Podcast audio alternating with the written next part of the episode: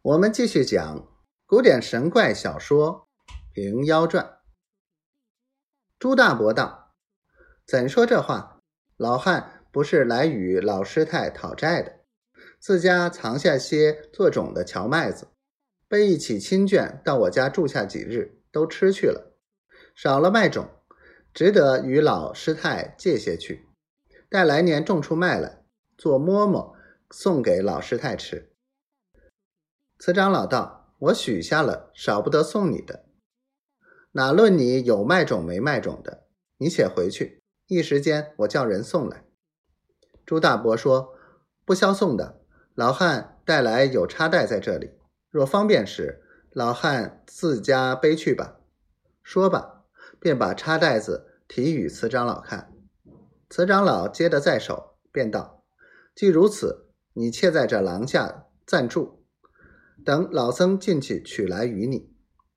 朱大伯道：“老汉还要寻刘狗儿说句闲话。”慈长老恐怕这老儿进去看见小孩儿口嘴不好，讲出什么是非来，便道：“狗儿在园上锄地呢，待老僧唤他出来吧。”慈长老左手拿着插袋，右手去砍上拾起这件补不完的破衫，也放在。左臂上，对里头便走。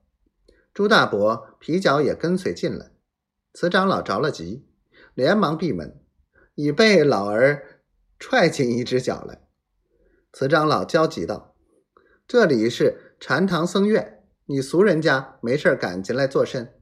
只不过要几斗麦子，我又不是不舍于你，叫你廊下等一会儿，你却不依我说。”朱大伯扯开了口。笑嘻嘻的道：“老汉闻你刘口儿领下个小厮，要去认一认，看他是卵生还是胎生。”慈长老听得“卵生”两字，说着了金姐，面皮通红，发作道：“你这老儿也好笑，胎生卵生干你屁事？